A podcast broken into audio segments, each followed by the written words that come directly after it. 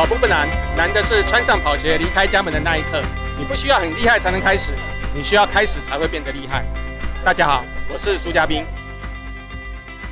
好，节目一开始呢，我们要进行的就是生生优动保健室的单元。今天我们邀请到生生优动的物理治疗师陈佑林，同时他也是内湖分院的分院长，欢迎陈老师。哎，奎哥、向总，大家好。哎，院长好，院长好。那很多还没开始跑步的朋友，他们害怕跑步，其实有一个担心就是跑步会伤膝盖。嗯，啊，这是一个肯定的事情吗？还是说，其实这不是一个肯定的事情，但是对于一些没有经验来讲，可能风险会比较高。是因为跑步，大家觉得说，哎，这个是从小就会的一个技能，那、啊、怎么跑一跑就会痛？其实往往就是说。你距离你上一次跑步隔了多久了？嗯，我是指认真的跑步哦，认真的训练跑步。所以其实当你今天已经隔了很久了，你没有这样的运动形态跟习惯的话，你的肌肉力量啊，还有它的延展性、弹性，其实都不是那么理想的。其实风险就很高。对。那如果说今天你是在一个正确的方式，而且你是循序渐进的去建立这个模式的情况下，它其实风险相对应该是很低的。而且我们一般的跑者啊，你在距离那么长时间没运动之后，其实你的上半身的重量可能也增加了。哦，对。那它对于你在下半身承受的力量，不管你的动作即便是正确的，但你的上半身太重了，还是有可能会影响到你的支撑。是的，是的，是的。其实很多大家刚开始要跑的人都会忽略。哎，我以前跑不会痛，我现在跑怎么会痛？的时候，他都忽略到刚刚提到重量提升的这件事情。嗯、对对对啊，所以饮食控制也很重要，营养的部分也特别重要。这样。呃，其实这部分的话，的确是有蛮多喜爱跑步的人群有这个膝盖疼痛的问题。嗯，那在跑者膝来说的话，我们会把它定义成是一个非特异性的膝盖疼痛啊。所谓非特异性，就是说它不像所谓的有关节的退化啊、骨刺啊，或者是半月板损伤这种类型，它可能就是在膝盖髌骨周遭这一圈哦。都会有疼痛，它有时候可能在上面一点，有时候下面一点，有时候内侧，有时候外侧。那这种类型疼痛人，我们就称为它是跑者膝的人群这样子。嗯，那这类型的人群呢，往往会出现在呃所谓的刚踏入跑步的这群人群。像这几年因为疫情关系啊，大家都关在国内，那很多人就开始参加呃山铁啊，还有马拉松等等的这些活动。嗯，那可能就一窝蜂的开始去跑，但是都没有。足够的训练跟热身的概念，嗯、所以就有时候跑一跑之后就啊膝盖很痛啊不舒服啊，或者是越练越疼痛，这些现象会产生。嗯，对。那像是很多跑者，他比如说他来找你来咨询你的话，你会怎么样去评估？呃，第一个我可能我啦，我个人习惯就是说先问他，哎，跑了多久了？那他跑的习惯是怎么样？比如说跑量是多少？已经开始多久了？有没有在准备赛事？哦，因为这些都可以反映出它目前它的使用状况是怎么样。那再来呢，就是我们会做进一步的更多的理学测试，例如它的肌肉的柔软度啊、弹性啊、力量啊、本体感觉啊，还有一些动作控制的能力的好坏，然后进一步来解析它的问题到底是出在哪里这样子。嗯，那如何来避免呢？第一个其实。最基本的哈，我们一定就是热身跟所谓的收操，这个是很重要的。因为往往很多人就是觉得，哎，我就跑跑步，还要热身什么，也要收操什么。其实这部分的概念其实比较浅薄，但是我们其实都会呼吁大家，这部分要好好的去施做。那再来就是你对于自己的能力有没有一个概念？通常我们会做一个简单的评估，就是说你在跑的过程中。多久了，你就会开始觉得到有酸痛感或不适感出现。如果已经有出现了，往往我们会建议先放慢你的脚步，或是停下来。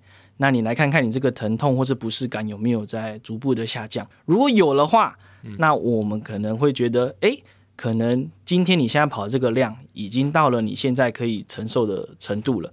那我们下一次训练，我们就以这个当一个临界点，慢慢慢慢的循序渐进的增加，不要勉强的一直跑下去。因为有些人会设定说啊，我今天要跑个五 K，我要跑个十 K，我没有跑到我不停，嗯，结果通常可能在三 K 啊，就开始怪怪的。然后等真的把它撑到五 K 十 K 的时候，已经很剧烈疼痛，就是说是发炎反应已经很明显了。那这种时候，他要再处理起来就会特别麻烦，可能往往就要到医疗机构去检查，或者是真的要休息好一段时间，而反而他的训练就中断了，然后能力又更加退步，那这是我们比较不乐见的啦。三 K 五 K 你不停，就让你停久一点，嗯、看起来会变这样子。一停可能会变一个月。对对，哎，一般跑者啊，你有没有建议他在针对这个膝盖，比如大家热身的时候也罢，或是结束之后，他有没有特定做什么样的一个动作来呃加强或者缓和你的膝盖？通常我们在跑之前的动作，我们通常会建议做所谓的动态伸展，是，然后跑完之后做所谓的静态伸展。哦，它这两个里面都有伸展，但是其实有点不太一样。动态的伸展其实是一个比较，就是字面上来就是动态的动作，它不是一个固定在那边不动，它可能就是反复的，比如说反复的高抬腿啊，反复的踢腿。那它的范围就是随着你在做的过程中，你的肌肉会被慢慢的延展开来，你的范围可以慢慢的提升。那动态伸展它的好处就是说，因为它是在运动前嘛，我们要增加我们的柔韧性、我们的弹性，还有我们的体温，让我们的血液循环更好。所以你在运动前你做这个动态伸展，它的效果会更显著一点。是。那等到你跑完之后，你要让你的肌肉休息了，因为它进行一个长时间的活动之后，它会比较紧缩。所以这时候我们会选择来做一些静态的伸展，是。比如说大腿的后侧啊、前侧啊、臀部或小腿，这些都是我们常做的静态伸展的动作，这样子来协助我们恢复的更快。这样。就是我之前呢，在二零二一年参加台北马的时候。啊，跑到一半半马的时候，突然间发现膝盖侧边刺痛。那因为我已经那时候也不算是跑步小白了，我想替一些呃跑步比较久时间的朋友来询问，就是突然跑着跑着，诶，怎么有个刺痛感出现？那通常这个状况的发生呢，会是什么原因呢？呃，通常容易发生的话，就是一般的马拉松路跑，它就是有一定的路线嘛。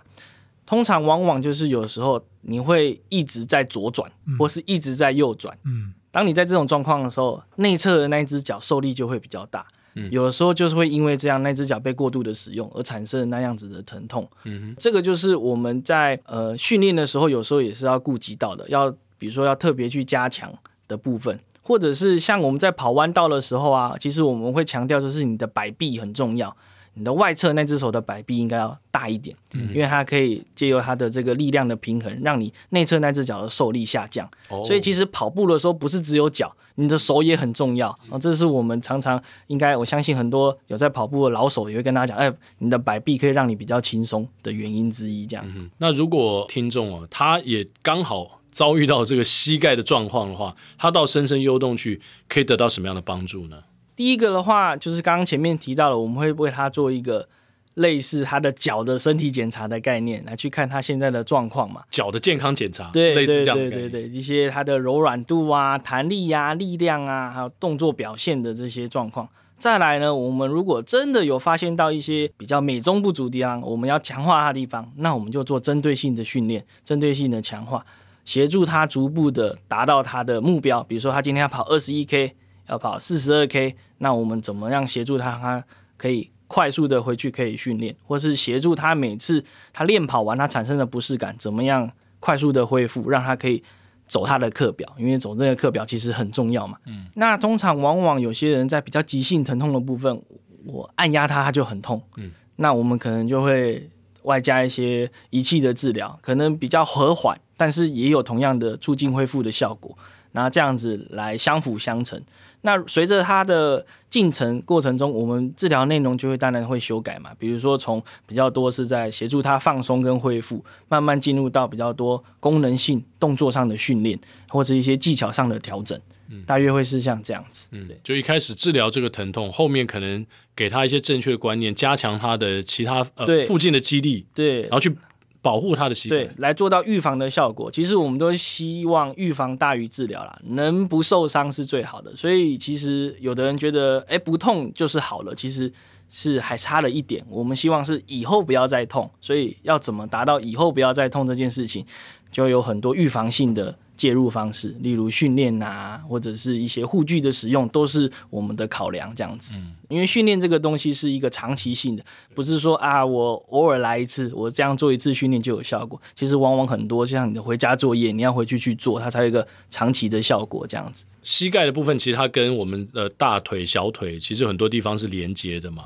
我们有没有可能去借由强化其他部分的肌力，去保护我们的膝盖呢？我们跑者要如何保护自己的膝盖？是的，其实呃，跑者膝简单来讲就是所谓的呃学名呢、啊，我们把它称为这个髌骨股骨综合症，就是说我们膝盖前面有一块髌骨，它是游离在我们的骨头上面的，那它会产生移动。大家其实可以简单的看一下，你在把脚弯曲跟伸直的时候，那块髌骨其实会上下移动的。嗯，那凸出来的那块，对对对对对，哦、那那块骨头的话，其实就是它像是游走在你这个膝关节的一个轨道上面的一个骨头。当你今天呢，它脱离它的轨道，或是它没有好好在轨道里面移动的时候，就意味着它会跟周遭产生碰撞或摩擦，那久了就会发炎嘛，那就会疼痛，这就是跑者膝最常见的一个原因。那怎么样把你的骨头固定在好的轨道上？其实就是依靠着周边的肌肉。是，所以比如说大腿前侧股四头肌啊，大腿后侧的这个腿后肌，都是一个我们最基本一定要强化的肌群。那往往很多人会忘记的，其实是臀部的肌肉，是尤其像现在上班族，大部分都久坐，久坐，所以屁股的肌肉一直被挤压、压迫，所以通常会紧绷，而且也比较会没有力气。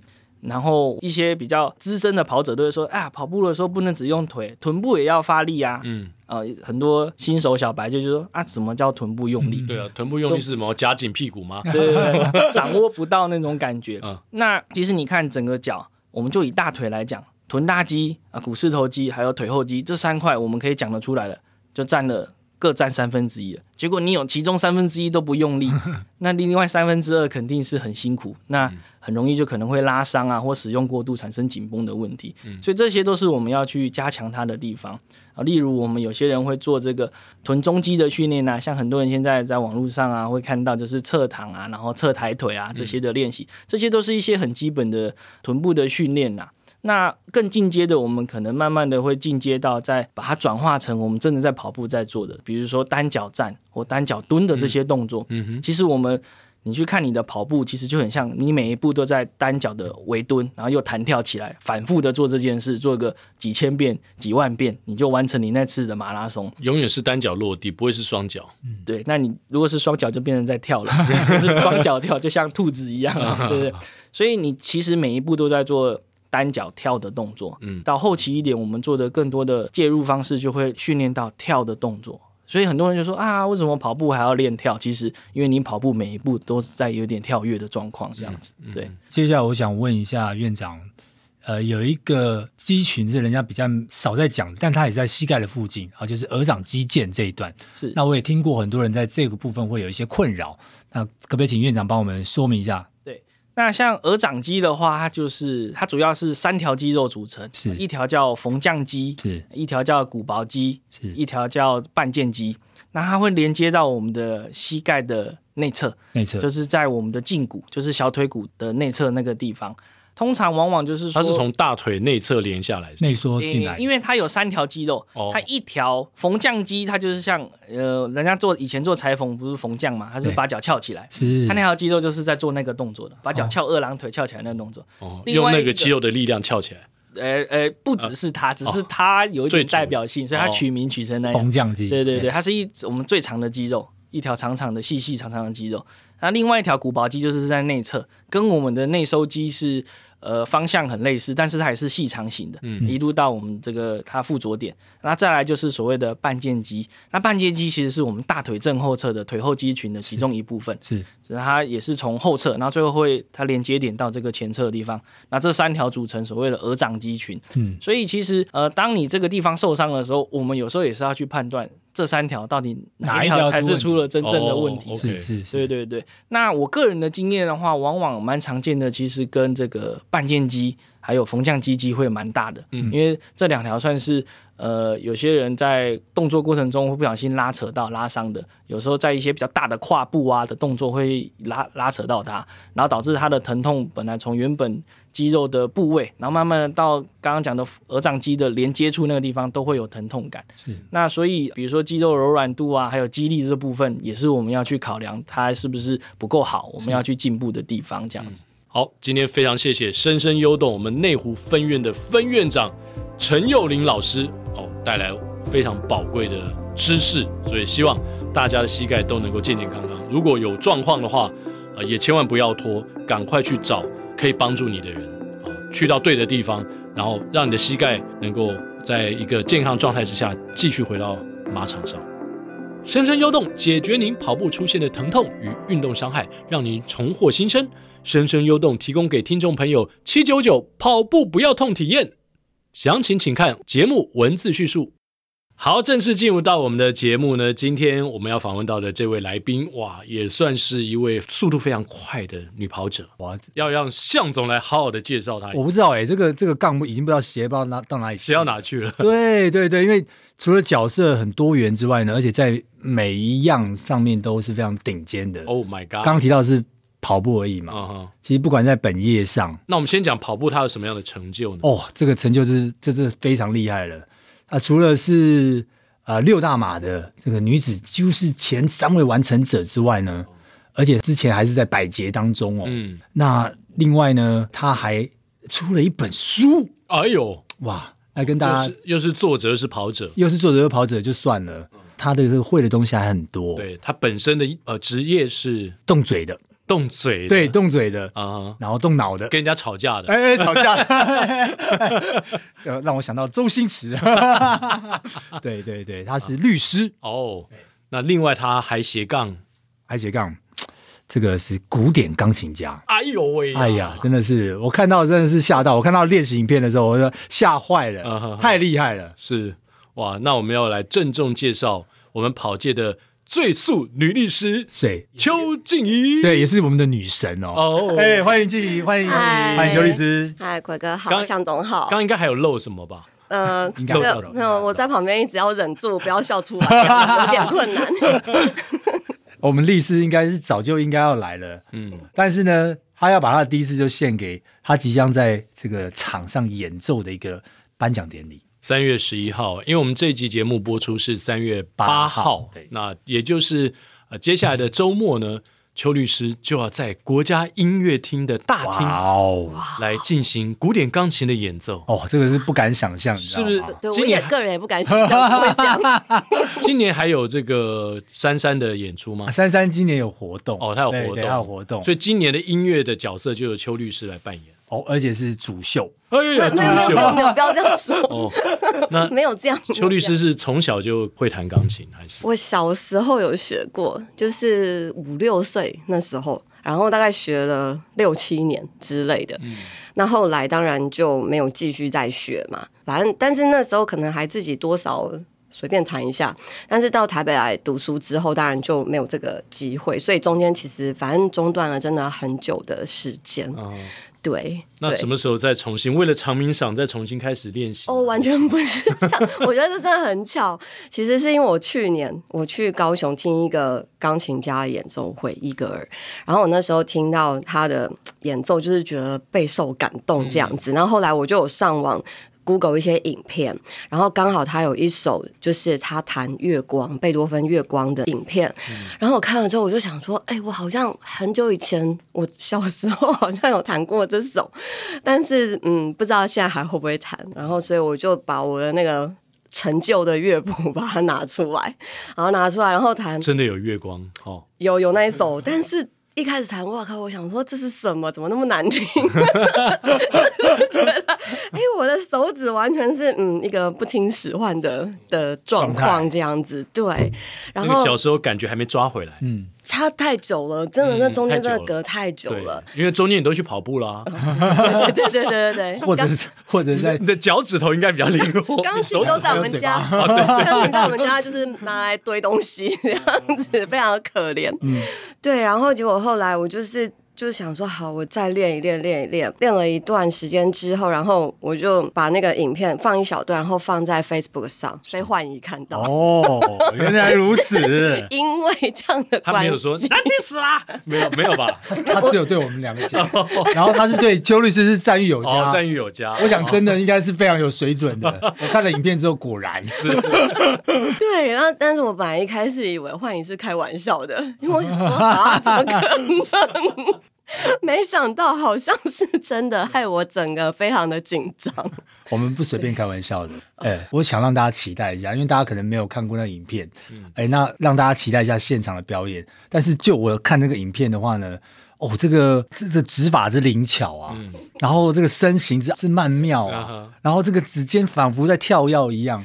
邱律师仿佛会跳舞，你知道吗？对对对，手指头在琴键上跳舞，对，很古典乐被他弹的像在跳舞一样，真的非常非常厉害。这听向总描述完之后，我们真的浮夸，超级期待。那你那天应该也是会穿着高叉的晚礼服吧？高高叉，高叉 可能。邱律师好像在那个台北长跑扶轮社的一些活动上，对对，就穿的都让人觉得哇，这个把那个礼服穿的。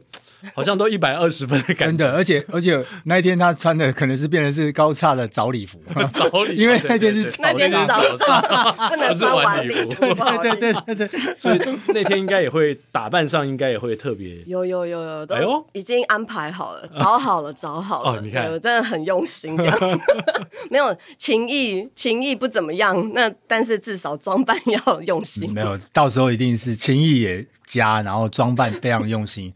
因为去年你知道这个女子得主。曹纯玉他精心准备了两套，嗯，我看今年就会被邱律师击败了。还好邱律师没有参加那个竞争 奖项哈，最佳年度运动员的奖项。对对对对对，哇，真的是太期待了，太期待。去年的曹纯玉那真的很惊艳呢，包括他的妆法、服装，我觉得让长明赏达到了一个哇很高的高度。所以今年我想，所有不只是表演的邱律师啊，是是，所有入围到现场去的选手，哦，可能穿着上都要，尤其是女。选手啊，哇，这个这个男女选手都有，你这个可以给邱律师介绍一下，因为今年特别不一样，然后也有一些特殊的安排，长跑福人社的安排。因为其实我们就是看到说，哦，去年曹纯玉他这样子的一个。让大对让大家觉得非常的惊艳，然后而且其实我觉得这也是一种对于这个典礼本身尊重的一个态度，表示说我非常重视这件事情。那当然不见得每个选手他都有这个门路或这个资源或什么，他可以去做这样的安排。那所以今年呢，就是长明赏这边主办单位他特别有请长跑扶轮社这里来协助，就是说一方面我们反正找一些舍友来帮忙，然后包含说费用的部分啊等等。就我们一个人或两个人可能去。啊，负责一两个选手这种方式，然后去替他们安排说，比如说他有的可能是从南部要上来啊，那他因为我们那天早上很早嘛，但所以他可能没有办法来得及当天才上来。那他前一天的住宿怎么安排？然后或者说他要去哪里借他的衣服，然后安排化妆师啊什么等等这样子。然后我们希望说，透过这个方式，就是协助这些选手，让他们在。这个就是人生当中，因为我觉得这个真的作为一个选手能够入围长鸣赏这样子的一个奖项，其实真的是很值得骄傲的时刻。对，那这个骄傲时刻，当然我觉得就是说让他能够更更有自信的，或者说展现出不同的一面，在大家面前，我觉得这个真的是很棒的安排，很棒的设计，这样子。我想奎哥应该也看过。很多大大小小的奖项，对，然后在那个奖项上，运动员呈现出很不一样的面貌。没错。那虽然说可能有些运动员他在这个时间点可能没有那样的资源，但透过这样的媒合之后呢，其实就是做一个很好的准备，然后又可以连他们自己可能都看到自己很不一样的一面。嗯、我觉得这是一个最棒的这样的体验呢、啊。因为我们的长跑运动员常常出现在媒体上，对、哦，他们被拍到的时候都是他们穿着运动服，对，背心或是短裤。是。那其实大家都知道，跑步尤其长跑的人，他们的身身材都非常的好，非常的标准，所以 所以穿起、呃、不管是西装 或是穿起晚礼服来啊、呃，其实都非常的 fit，对，然后会衬托出那套礼服它的这个百分百的光彩。所以我觉得长明赏今年第二届这样的安排真的非常的棒，然后也相信可以让所有的运动员呢呈现出他们在运动场之外另外一面给大家。没错，真的对，连我也非常期待，因为在没有出场之前，其实我们也不晓得说其他的选手会是怎么样的安排，我们只知道我们自己负责的选手。对对对对对，对，所以其实真的很期待说哇，当天他们因为有特别安排一个星光大道的、嗯、的这一个程序嘛，那所以他们每一个人这样进场。我觉得哇，到时候那个真的手机按一直按一直按，按不完。就是我们说这个长明赏就是慢跑界、长跑界的奥斯卡。对，哎，期待做到这样的一个规格，规格，然后让大家都可以有这样的一个享受。那当然就是对于所有要参与的人呢，那你可以看到选手很不一样的一面。我觉得这个是最有趣的一个面貌。对，我觉得持续这样做下去哦，也许未来有机会我们可以进军国家音乐厅的。大哎，里面哎，里面在舞台上表演，从早会变晚会，就是大家买票进来，然后看这个颁奖典礼，甚至穿插一些表演。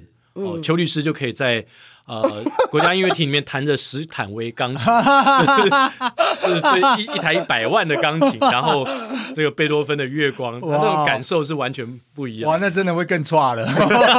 哦，连进去我们进去可能都会觉得哇，真的是太期待了。对对，我觉得应该未来是有机会了，就是说可以把这样的活动办成一个。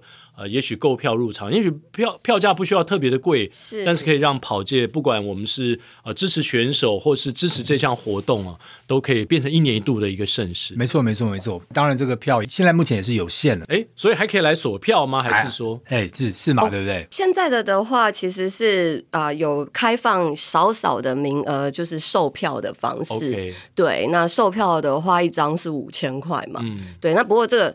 对，就是听到五千块，好像觉得哎，怎么这么贵 这样子？其实这个是要为了要去支持这一个长鸣赏，然后来支持这些长跑运动员的，等于说一个赞助的一个费用这样子。对对，因为名额很少，不过这个系统我也看不到，所以我不知道说现在到底剩下几张 这样。对，没有关系，但但我想未来我们可以朝这个方向发展。如果更多的座位、嗯、更多的人参与，对更多人参与的话，那可以让这个活动变得更有趣。嗯，然后也更团结大家在长跑界的心呢、啊。对，就是把这个概念，就是说更推散出去这样子。嗯、对对对对。对啊，邱律师自己的跑步呢，其实人生也是非常的精彩。哦，超级精彩的，真的真的，刚好他在六大马的阶段，刚好跟我的六大马阶段是还蛮算算蛮重叠的。哦，从不认识到认识，然后从在这个媒体上看到他也罢，或者是在实际上接触的时候遇到，哦，我觉得真的是让我非常佩服的律师跟选手，真的非常佩服。嗯、对啊，邱律师第一场海外马就是跟向总一样吗？是东京马拉松。对，第一场二零一六的时候，而且你的东京马是跑了两次，是不是？对，我第一次二零一六去嘛，然后那一次因为我抽不到，但是我又很想去，所以那时候我是跟旅行社买名额的。嗯那因为跑的成绩还不错，然后隔年的话，我就可以申请那个 semi elite 的方式，所以我半精英选手。对，就是二零一七的时候，我就用申请的方式去参加，嗯、所以对东京马是六大马当中唯一跑两次的。对，而且成绩都非常的吓人，是真的吓人。第一场应该就三小时二十几分嘛？对，三小时二十四的样子。哇哦，然后。而且呃，我觉得是真的吓人哦。而且在那个时间点，那样子那样的成绩其实是非常，就尤其是女子选手是非常少见的。对啊，你你怎么可以第一场海外马就跑三二四？那是你的第几场个人的马拉松？可能是第四场。对啊，应该是很很前面。对，因为我前面好像只跑过台北、万金石跟田中马、嗯、啊，就这样。嗯、对对对对。哦、所以在一年内你就去跑了东京马，然后我就去东京。哇哦！对，那那那怎么？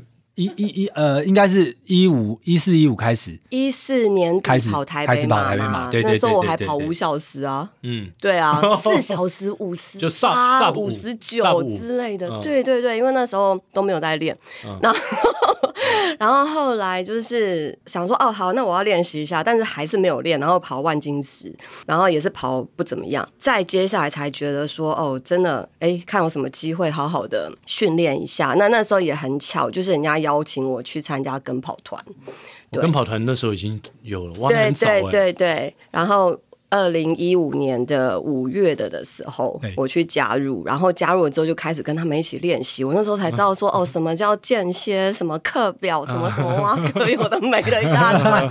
然后也那个时候才知道，哦，原来有什么东西叫做六大嘛，不然我以前是不晓得的。嗯，对，就。之前还就随便嘛，后来就 走上不归路，然后很跟向总很像哎、欸，因为刚刚象总讲说你们时间重叠，而且你跟向总一样都是很快速的，在大概两年内，是不是？差不多两年的时间，两年，年多的时间，我差不多三年，三年也都很短啊，就是把六大马全部都挤满了，是。而且差点还成为台湾第一位六大马的女子跑者。基基本上我我我就你认定她是因为因为对因为因为在我看邱律师的时候，他是他就是一直就是按部就班的在完成他的这个六大马，所以我就是诶也认为他就是第一位完成世界六大马。那当然还有我们台湾还有另外一位女子选手，刚好比邱律师早了一周完成他的六大马，在波士顿的时候。对对对对对对，我当时也是觉得哎哦，我有点突然间被这个这个吓了一跳，哎不是邱律师嘛？对对对对对对，一个 sub 五四小时五十八分的跑者，在这么短时间之内迅速的一度进步到女子百捷。嗯，这个过程当中其实应该是蛮辛苦的，因为你说开始练习课表之后，哇，那个训练量应该是比刚开始跑是完全不同吧？当然差很多啦，就是因为我跑台北马之前那个月跑量不知道。有有嗯嗯嗯，有一百吗？没有，搞不好五十。嗯嗯，对。那后来就是开始加入跟跑团团练之后，就是说他们有间歇，然后中间会会有轻松跑啊，然后会有长距离啊，嗯、什么什么这样子。就是后来因为海胆。团长他就帮我安排一个课表嘛，对，但是我记得我那时候其实课表都还是蛮轻松的，一个礼拜大概跑四天吧。对，嗯、这个应该是现在 现在训练的人不能想象，跑起来就觉得很轻松的感觉。真的，我那时候一个礼拜才四天，而且我就是因为我好像是从我二月去跑，所以二月、一月、十二月、十一月，我大概十一月左右开始练习。嗯，那时候其实平均跑量大概两百。嗯，东京马前。对，嗯哼，然后那也不算多哦，但就已经跑了三二四了。以现在的角度，对，对啊，所以我觉得现在跑者真的实在是令我非常的佩服，因为动不动那个长距离拉出去都是超过三十。我想说，哇，我练课表的期间，我从一五年好练到一九年，这几年的期间，我只跑过一次三十一公里。哇哦，就这样，其他其实没有哎。那我说，我觉得现在就是大家能够一下就。什么都三十三十三十三十二，还有三十六，对 对，我觉得简直是不可思议，因为那个真的很痛苦。对，所以邱律师告诉大家说，其实你月跑量两百，然后呢，不用跑到三十，也可以跑一个 sub 三二零，对，重重值重对重跑法。那没有，那但是我那时候跑去东京跑三二四嘛，然后那三二四之后应该有让你突然间有一个目标，或是你想要做些什么吧？那时候其实没有，哦、那时候其实坦白讲没有，然后包含说女子百捷，那时候我也是第一次听到，我不知道什么叫女子百捷，然后是有就是我学弟赵哥跟我讲，他说学姐你变成 女子百捷，我说啊那是什么东西？我才发现说哦，好像还跑得不错，是而且其实我那时候我我还记得。我那时候跑跑跑跑到后来，大概四十四十一还什么时候？那时候还有桥，现在已经没有了。对对对对，那时候还有桥。那时候还有到台场那边要好几座桥。然后我那时候我看我的时间，我觉得说哦，已经够好了啦。对，我就就是那个桥，我就啊说随便了这样。那、嗯、后来我才知道说啊什么还有女子百捷，我想说早知道早知道。不过那时候因为呃，就是洪国志老师他在。做这个百节，不管是男子、女子，然后各个项目的，的确那时候比较呃少人知道，嗯，然后所以。也不会知道说啊有什么女子百捷的事情，但是后来这个跑步慢慢普及之后呢，哎，就大家就会去谈这件事情，然后也去注意，对对，然后也以百捷为目标。嗯，但是在我们那时候，的可能二零一三到一八之间的时候，其实就没有那么普遍，大家也不是那么知道。可能一七一八之后，可能大家比较广为人知啊。真的。所以现在拼百捷的人很多，就越来越多了，越来越多了。把百捷，尤其女子百捷，当做一个目标，因为男子的真的是很难，难，男子的好难。如果不是一般的呃选手出身。的话，你要进入到百捷，其实难度非常的非常高。对，但是目前女子百捷的这一个这个状态，就是说，其实如果你愿意付出。对，然后精实的训练，对，我觉得是真的，大家都有机会这样子，嗯、所以对我觉得就是会激励选手，女性选手，啊、没错没错，现在连女子都已经拉到在三一二三一三了，对对，对，非常吓人，对，而且看起来是一直加速的前进，真的，对，因为刚好这几年没比赛啊，然后大家就是蓄积，拼命练，蓄积了很长一段时间，然后就哇。这样子，大家真的大放异彩。我觉得，所以邱律师，你第二场的东京马，嗯，呃，三一五嘛，就是就是为了百捷而拼的吗？那个时候其实只是想说我，我我想要进步，但是我没有觉得我要进步多少。嗯，对，因为我后来我到一六年的六月左右吧，哎，五六月对，差不多那时候，我找了玉轩教练。就是当我个人的教练这样子，对，然后那时候，对啊，爱迪生，嗯、然后，然后他，因为我的时间其实就是一个比较特殊的状态嘛，就是说我的时间相对来讲比较自由。但是也可以说是不自由，对对对对对因为工作量也很大，嗯对。然后所以那时候我就是需要说，哎，我有一个教练，他可以随时就是跟我调整我的状况。对，我今天可能哎，我实在是没时间了，我可以怎么安排啊？等等等这样子。对，所以我那时候就是请他帮我开课表，然后开始练习。我那段时间就真的还蛮苦的，因为后来 因为后来那个课表就变成是跑六休一这样子，然后我就觉得说。很累，对，很累，因为我那时候同时在念台大的那个土木在职班是研究所，嗯、就是很厚脸皮，我就加那么台大的田径队，对对对，还参加了全大运，哇，还参加两次哦，哦，实在是觉得人生的际遇很奇妙。那那时候几岁了？就是参加全大运的时候，哦，这可以、这个、可以讲吗？会不会太很大了？很大了，我们可以分实体年龄跟心理年龄啊。对对对，你知道那时候出现一个多么夸张的状况吗？嗯、就我们秩序测算不是有选手名单，然后选手出赛的项目，然后你的学校，然后他还把你的出生的年份写上去，然后呢，我就列在那个一万公尺里面，然后我发现我那一栏是空白的，对，因为其他的选手可能是什么一九。一九多九几啊？对啊，对之类的，应该是反正一，因为我那时候嗯、呃，还不是一九九几哦，更呃也有二零就对了，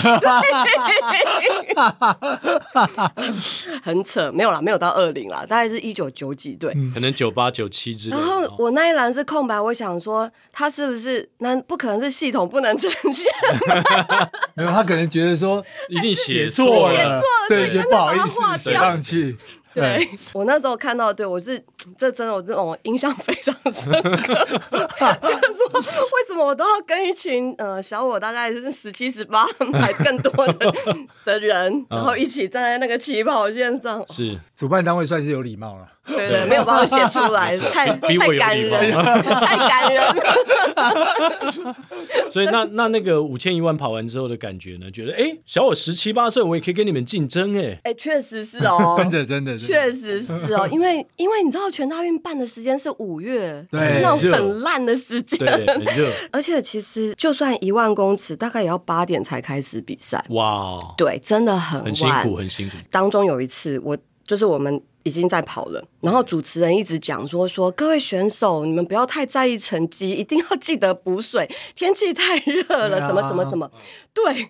全大运的比赛，然后跟你讲说，哎，不要在意成绩，你要记得去喝水，就是真的非常的热，然后很多就没有办法完赛 DNF 啊。哇，对，那那那时候就律师心里可能想，就是说前面跑那么快，等下看老娘来收拾你们，一圈一圈套回来。有我拿到奖状的哦，哇，有有有，不是很厉害的成绩啊，但好像第六名还是第几名这种，那还是很猛哎。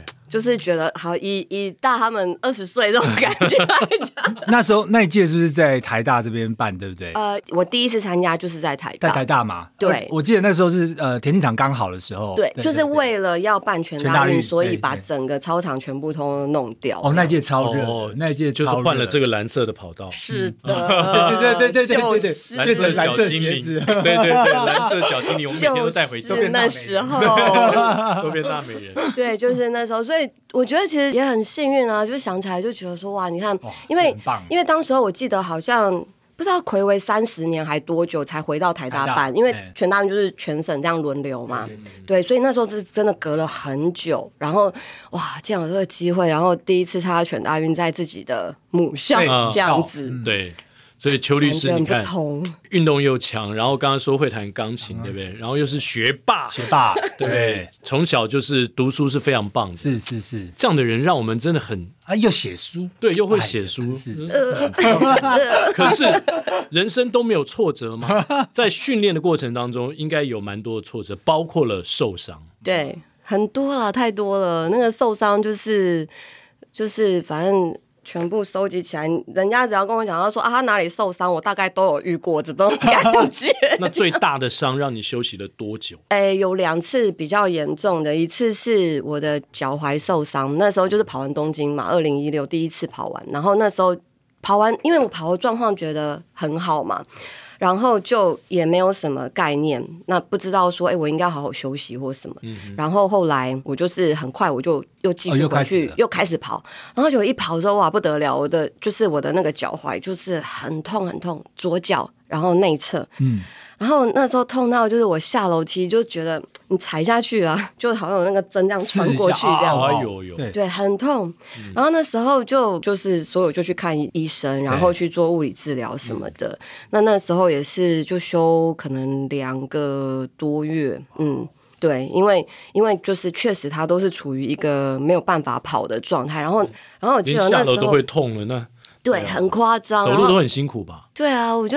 就是我那时候，其实我有中间都有试着说，哎、欸，我小小跑一下，然后但是你自己会感觉到说，你的跑的那个姿势，嗯，一定是很奇怪的，你会去躲掉，就是躲掉那个刺痛的那时候，就是你。那个奇怪的姿势，就是你自己都已经有自觉了，然后那时候我觉得真的很痛苦，就是觉得说，天哪，怎么会变成这样？那我到底之后还可不可以再跑啊什么的？对，那个时候是哦，就整个非常的低潮这样子。那后来第二次比较严重是在伦敦马之前，就是我那时候准备嘛，那那结果发现说，哎，疲劳性骨折哦，嗯。对，就是就是在我的那个胫骨的地方，是疲劳性骨折。那我那时候一开始，我前面我也是做各种震波啊，然后什么针灸，还有什么偏方，我都去试过，不会好。因为因为如果他是疲劳性骨折，那当然不会好。你做什么 就是不会好。后来我还特别跑到台中，然后去打打那个。一种特殊的 PRP 啊 PRP 对，嗯、然后然后结果打了之后，医生跟我保证，他就说你三个礼拜之后应该就恢复了。哎、那结果也没有，也没有。然后他跟我讲过说，那小姐，我觉得你应该要检查说，就是要检查说到底是不是那个疲劳性骨折。那时候还不知道，那时候还不知道的时候，那时候还不知道。对，不过也有好处啦，因为他打 PRP，他就是。有剩下嘛？然后另外一个打在脚底，就把我足底筋膜炎把它治好。对，不然那时候就是胫骨很痛，然后脚底 脚底又很痛。对，然后然后后来那后来发现说，确实就是啊，有一个小小的一个裂缝这样子。然后医生就说，那你就是要等它愈合啊。我那时候也是。他跟我说要三个月，可是我实在是来不及了，因为我四月就要去伦敦了。然后我是大概年底，所以是二零一八的时候，对，我我二零一七年底，嗯。还是什么时候？反正其实痛痛很久了，因为我二零一七那时候我先去芝加哥嘛，然后再去啊纽约嘛。嗯那其实那个时候的脚的状况就是都已经比较没有那么好，不稳定了。然后后来到十二月那时候，十二月底还什么时候，我才确定说 OK 疲劳性骨折。对对对，那时候就是整个就休息。那不过那一次的状况，我觉得比较好是说，我之前有经历过一次那个。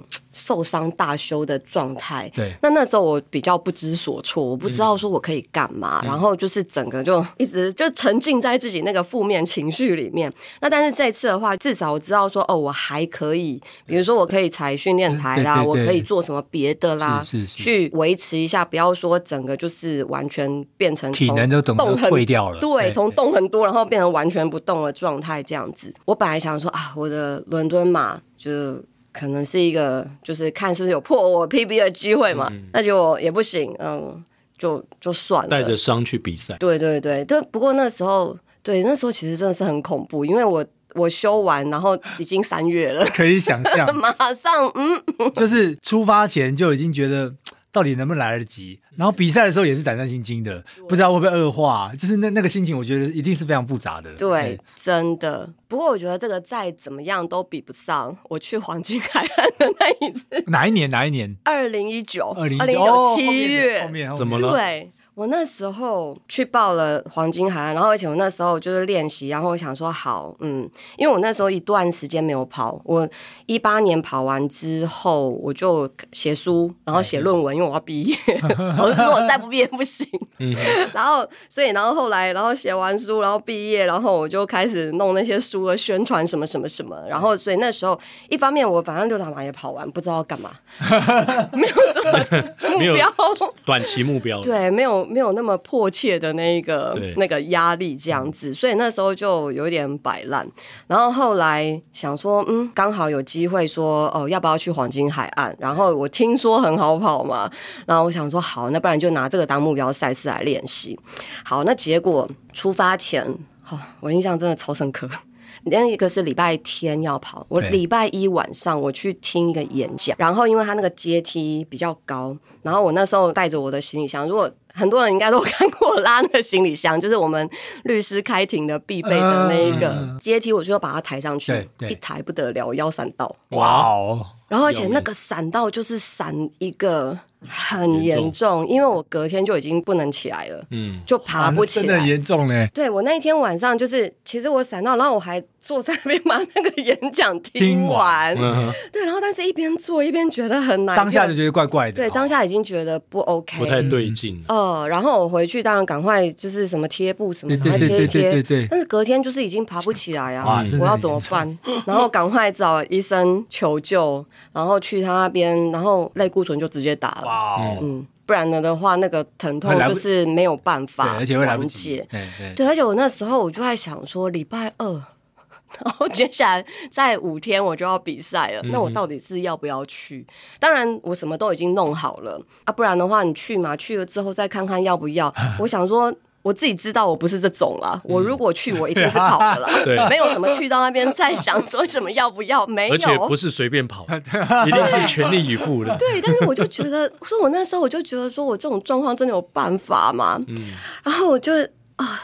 礼拜二那天，我就会整个就是真的完全无心工作，我就在那边想说，焦虑的，肯定的，想说到底我要不要去？但是后来我就是继续，反正我就还是去，就找医生，然后再再打针，再干嘛？嗯，那结果决定说好，我就是照三餐吃我的止痛药，对，然后护腰带好，我就还是去了。然后也是照你原本预计的速度去跑吗？我原本希望就是说我能够回到三三零以内这样子，嗯、对。那个时候因为其实就是才又回来练嘛，也不敢说要怎么样这样子，嗯、对。但是希望说在三三零以内。那但是后来因为腰严重闪到，反正教练就说啊，你就随便啦这样子，对。然后我记得我那时候我是带着护腰跑的，哦哇！对我那 那个护腰不是补给的腰带哦，是护腰，护腰超赞。那个护腰因为它很很很大一个，对，就是你在路上看到那个阿嬷会会会围起来的那一种，对。然后我就整个把它固定，然后去跑。然后我那个时候我记得我好像跑应该是三二四，哇！而且还是 negative 的那个对。对，就是我后段比前段快，唯一一次。能够跑出这样子的，就是对后段比前段快的这一个成绩。所以下次哦，出发前要先给你一点，先腰闪到就对。对，会给 给你一点那个打击，就是说，哎呀，我今天这样，我不能一开始不能太冲啊，我要慢保守一点的跑。确实，我觉得可能真的是因为这样，因为前面真的赶太对，反而会更更对，反而更收了一点跑，哎，后面还有点余力，而且还三二四。对，这样还三二四，我就觉得说，哦，嗯，好啦。也算是 蛮神奇的。对，哎，邱律师说到这点，我想要就是请问你，嗯、如果再重来一次，嗯，你会想要用两年多一点的时间去完成六大马吗？因为，嗯、呃，为什么会提这个问题？是你刚刚提到说，伦敦马前其实你已经疲劳性骨折，嗯，那我不知道啦，因为在这么短时间之内，你去跑了强度这么多的马拉松赛事，嗯、然后过程当中又做了非常高强度的训练，嗯，会不会因此而对呃大部分的我们？呃，尤其是我们很多人，包括我在内了，嗯，就是想要去跑一场马拉松，通常你很难去轻松跑，你都想要全力以赴。对，那如果再来一次的话，嗯，你会怎么样去安排你这六大马的时程呢？我觉得应该还是差不多就这样。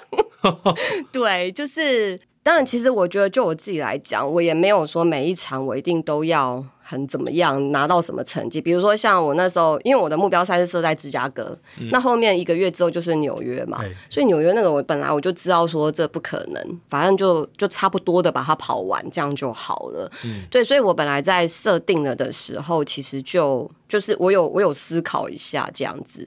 那以我自己来讲，其实我比赛真的很少，就是我一年可能跑两场到三场。对，那一七年那时候是因为我就是为了要去收集，所以说比较多一点，紧凑一点，比较多一点，但是也就是四场这样子。嗯、对，嗯，四场其实蛮多的。对对，其实是蛮多的了，而且因为都要出国啊。哇哦，好棒哦啊！因为都要出国，好棒。好好可怕。那时候出了出国四次，对，但后来两三年没办法出国，对啊，所以 先把后面先庆幸去掉，庆幸庆幸有先出国，对对，其实我要讲的就是这个，就是我那时候完成了之后，那后来哎，因为疫情的关系，然后大家就一直被迫要 delay 啊。我那时候我就觉得说，呃，真的，你人生当中有什么样子的事情想要去做的时候，如果可能，就是尽快去把它做一做，因为你真的，你怎么知道你什么时候？就没有这个机会了。对啊，对啊，或者是对，不知道要延宕到什么时候。不要规划太远太远的。然后，那现在如果有机会，真的是先把它执行下来。所以，向向总也是同样的看法。呃，一开始跑完东京之后，然后知道哦，原来这是叫世界六大嘛，嗯、然后我就设定是波士顿嘛。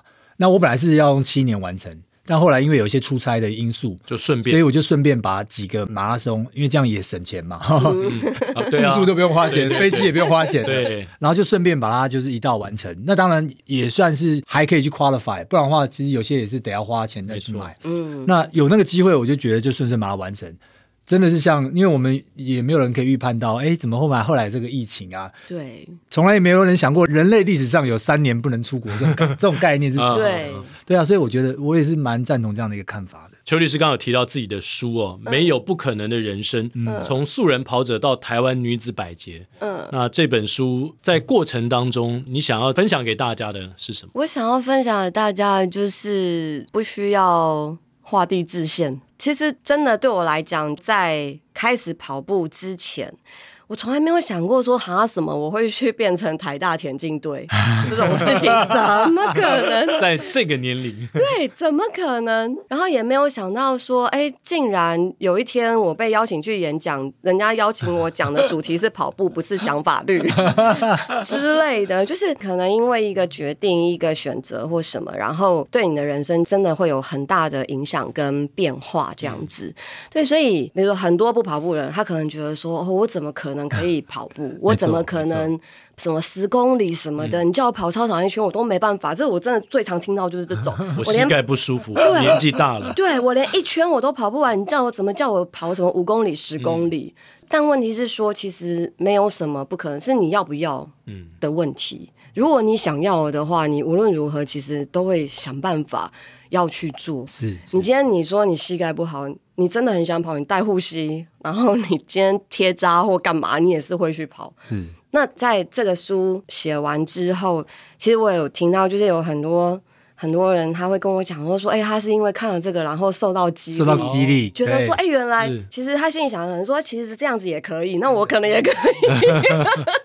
对对，但是确实是这样，因为我本来也是没有在跑步啊。对对对对对。对啊，我那时候我觉得哇，我跑完，我在我们家旁边那个公园，我能够跑三十分钟，我觉得我已经很了不起，你知道吗？虽然一个月可能只有一次这样子，但是那就是你会觉得说，嗯，就是你可以从没有、从零，然后慢慢慢慢累积上来，然后对你也可以去创造出你自己的成就这样子。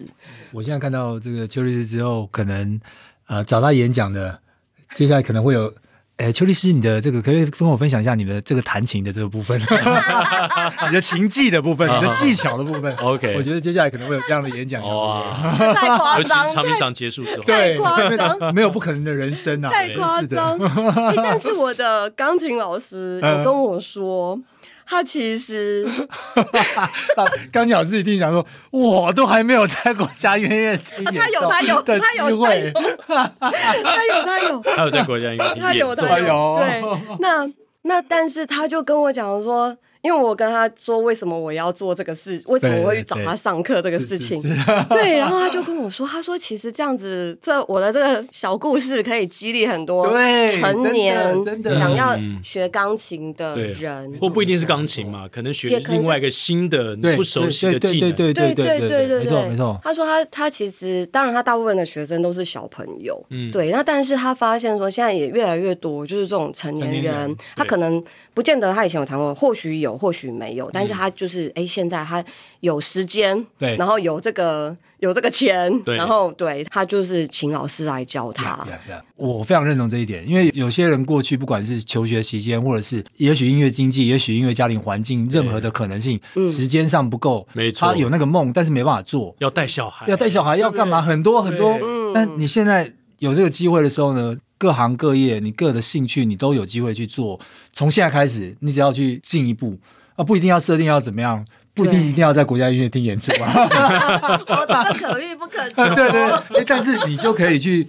突破你自己人生，哪怕是一点点。对啊，对，对啊。邱律师一开始的运动也是打羽毛球嘛，还有壁球，是不是？对对，而且都打得不怎么样。所以你你也没有想到说跑步会开启你运动的一个全新的视野，而且对你的人生带来这么大的改变呢？真的是完全没有想过，对。然后，而且我觉得就是说，因为跑步这件事情。其实也拓展我的人生这样子，然后认识更多不同的人，然后甚至于后来就是我的北区的我福文社北区社的社友，然后请我去创立一个叫做长跑扶轮社。对，这也是我从来没有想过的事情。因为说真的，我真的个人很怕麻烦，然后你要弄一个社出来，这真的是一件非常麻烦的事情，很可怕。对，那结果没想到说，哎。那竟然就是在各方的拜托之下，然后这个社也成立，因为有嘉泽当创社社长，那现在是海胆对，对，接任这一个社长，然后就是把整个长跑扶轮社的等于说气氛啊各种，然后就是我觉得真的营造的很成功。嗯，跑步的人他不见得对于扶轮有什么认识这样子，嗯、但是诶，透过这样子的一个，就慢慢慢慢加入，慢慢慢慢参与，那你会知道说，我们除了自己顾好自己，就是跑步的健康之外，那我们也可以透过这一个运动，然后我们对于。社会对于其他人，然后做一些更有意义的事情，这样子。对，比如说很令我感动的一点就是，呃，我们今年的服务计划就是有去带那个喜憨儿小朋友，他们一起来运动，那就是陪伴他们。我们说叫做公益跑班呢，但是其实他也不见得有什么跑，对，就是舍友，然后然后我们请教练，然后去带喜憨儿的那一些那些朋友，然后。就一起来做一些身体上的活动啊，等等这样子，因为我们已经持续了就是好几个月的时间，那你真的你会从这中间看到说，就是他一开始。当然，他们不是很怕生，嗯，嗯，对。那但是你会发现，说他一开始他的活动什么，就是比较拘谨或比较受限的那种感觉。嗯、那到后来，哎、欸，我们还可以带他出去到公园。我们本来都是在室内哦，机构而已，对，因为怕危险什么的嘛。对，那后来我们就是哎、欸，可以把他们全部就是带到公园，然后大家就哈哈哈这样子玩的很开心。对，然后这我觉得真的感觉非常的好，哦、对，而且因为。他们的那个情感表达是很直接的，他很开心，或者是他觉得说啊你很棒，或者是他就会跟你讲说哦姐姐你好漂亮什么什么之类的，给你抱抱。但是没有，但我们通常不会比较不会跟他们做肢体的接触，哦、就老师有讲，嗯、我们就是透过这个方式，我觉得一方面当然我们觉得说哦我们做这个事情帮助别人，可是其实更多的是帮助到我们自己，嗯、对，就是你做这些事情你就会。体会到就是那个呃，施比受更有福，真正的含义这样子，对你真的心里面会觉得很很快乐、很开心。嗯、然后或者说像我们前阵子呃办那个。长明赏超马杯，嗯、对，长跑福人社长明赏超马杯，就是邀请了这个优秀的六小时超马的选手，然后我们也办了接力赛，三小时的接力赛。然后那一天就是说，哦，在田径场，然后看到大家这样子，因为接力赛那种就是很热闹嘛，因为很多人。对，对，以前第一届的时候，它只有那个绕圈，就是在中正纪念堂那边的的六小时的绕圈，那个就比较。皮比一点这样子，对，越来越好。嗯、对，那因为我们在田径场，然后很多就是接力赛的选手，那因为他们时间有重叠，他们也可以帮六小时选手来加油啊、打气啊等等。然后我们也邀请了那个轮椅选手来组一队那个接力这样子。我想很多人可能真的第一次看到，就是轮椅，轮椅选手对在田径场上。其实有啊，我跑这么多年呀，我从来没有看过轮椅选手出现在北田的暖身场，或者是在田径场里面。没错，没错。那他们本身应该也是很很。觉得应该很兴奋，对对对。对我，其实我甚至于，我本来我一开始我还问北田说：“我说，哎，这个场地是轮椅选手可以进来吗？”嗯，他跟我讲说：“当然可以，因为这个本来就是设计给所有的人都可以进来运动的地方。”是是。但是你却会发现说，没有啊，我们平常根本看不到这一些轮椅选手，他可以来来这边运动。没错没错。所以我们也希望说，透过这一个方式去告诉大家，其实所有的人。不管就算说你可能有什么样的障碍。但是这都不会阻拦你去接近、去从事运动的这个可能，这样子。嗯，邱律师从那个不想生小孩，结果生下了长跑福人社这个小孩，然后呢？OK，然后我我觉得刚刚律师提到，其实大家应该有注意到，在最近这可能啊大半年以来。都会看到在河滨，包含在这个宝藏岩国手知道这边，都看到很多的轮椅的跑者，嗯，好、哦、在这边呃在练习。是，其实当时是为了要去参加台北马，对，然后当时就是长长跑福人社来去协助辅导，嗯、然后包含邱律师一开始提到的长跑福人社在协助梅和长明赏颁奖典礼的这些选手们，嗯、然后让他们可以呃有更好的准备，哎，漂漂亮亮登场啊、哦，参加这个奥斯卡奖啊，对对，长臂赏呃台湾的这个慢跑的奥斯卡奖。然后另外，呃，我觉得长跑福人社还有更多的这个对这些选手的帮助啊、呃，甚至包含到望月基金，然后帮助更多的这个优秀选手，但他可能是不管是清寒家庭也罢，嗯、或者是各种不同的你需要帮助的人啊。那望月基金的部分，也请邱律师可以跟我们说明一下。嗯，望月基金额的话，其实是当时候我觉得这嘉泽他。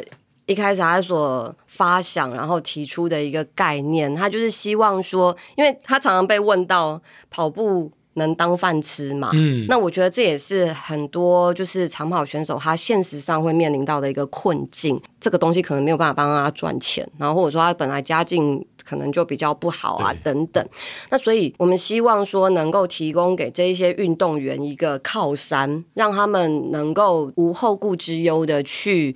发展他们自己的所长，这样子，所以说就设置了这一个望月基金，然后提供我们包含最基本的，当然就是有提供那个奖学金嘛。再来的话呢，我们也有提供就是保险。的这一个项目，嗯，因为选手怕的就是受伤，嗯，那他受伤，他不能练习之外，他还要花很多钱去治疗等等，对，对，所以说，哎，我们也有提供这样子的一个保险的设置啊，呃，如果优秀的这个选手，我们可以提供他保险，那他如果万一真的有发生什么事情了的话，那他至少不会遇到很大的经济上面的一个问题，嗯，然后另外也包含说。啊、呃，如果我们这个基金的规模更大的时候，那我们也希望能够提供企业的媒合，嗯，因为就好像日本人家有实业观嘛，那但是台湾至少在长跑的这一个部分是没有了，嗯，那所以我们也希望就是说，对于这一些长跑选手，你实际上未来出路这件事情也是很重要的，那所以希望透过这个方式，哎，或许可以去做什么企业的媒合，然后引荐他们到。啊，不同的这一个企业当中去任职啊，等等，对，那或许他们也有可能可以一方面同时去发展他们就是在跑步这方面的这一个才能，然后另外一方面他有一个工作，对，没错没错，就是去兼顾，嗯、对，所以整个望月基金，我们希望大概能够去做这一些项目这样子。那当然，我们我们才刚创立嘛，对，所以还要努力的募款这样。我看起来邱律师在六大马结束之后啊，他找到人生新的目标了。虽然不一定是再去海外一年跑个四场马拉松，但是呢，他刚刚说嘛，施比受更有福。没错，他现在可以做更多，因为呃，也因为跑步的关系，所以可以做更多回馈社会的事情。没错，没有。本来邱律师的没有不可能人生是在谈自己的没有不可能人生。对。然后他现在扩及到让别人的人生都没有不可能，嗯，非常厉害，非常有意义啊，就是不得了的一个成就。是希望是是大家都能够加入，重点是希望大家都能够加入。没错没错，希望就是对于跑步有兴趣的，对于公益服务有兴趣的，对，就是可以好可以私讯我这样，我会为你做详尽的介绍。现在呃，如果一般人可以加入长跑福人社吗？可以啊，原则上就是说，但是因为长跑福人社它。它是福伦社的这个性质嘛，嗯、那所以说它会有就是一年的这一个呃年费，是这个就是要缴多少钱？那那长跑福伦社的话，它其实就是每个月它会有两次的例会，会因为很多人他听到福伦社，他说哦，你们每个礼拜都要吃饭，就是很怕，你知道吗？对，我觉得现在人很怕吃饭，但我们说没有没有，其实长跑福伦社的话，我们就是把它缩减成一个月两次，而且我们。只有一次是吃饭，一次的话我们是用跑跑步步的方式。对，所以说吃甜甜圈或吃或吃那个马路的。对，所以像我们我们呃上个月的的话，我们有一次的例会，就是也跟我们的一个公益服务结合，嗯、我们就是联络到那个厂商，我们去达观国小那边做捐赠这样子。那厂商那边他提供我们呃相关的这个呃衣服啦、鞋子啊这种，然后我们就把就是这些我们人呢就从。福河桥那里，然后跑跑跑跑跑跑到达观国校，啊、对，大概跑十公里这样子。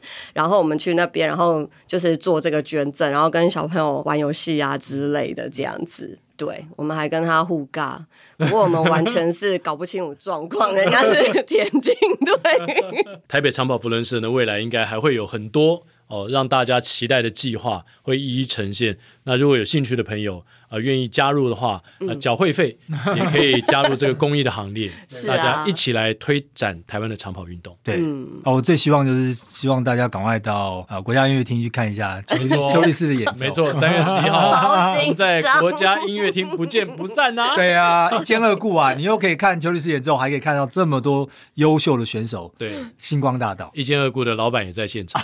哎，你讲到这个，我才发现啊，其实都是他在推坑的，你知道吗？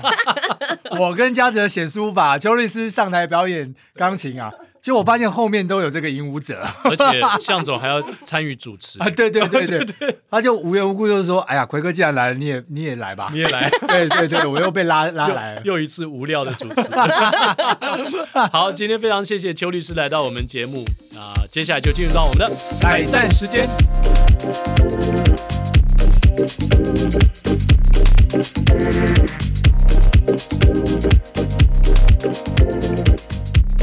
我们今天彩蛋时间要唱的这首歌呢，就是由向总来 PK 邱律师的 Piano，不是在 Piano Bar 里面，我应该会输的蛮惨的。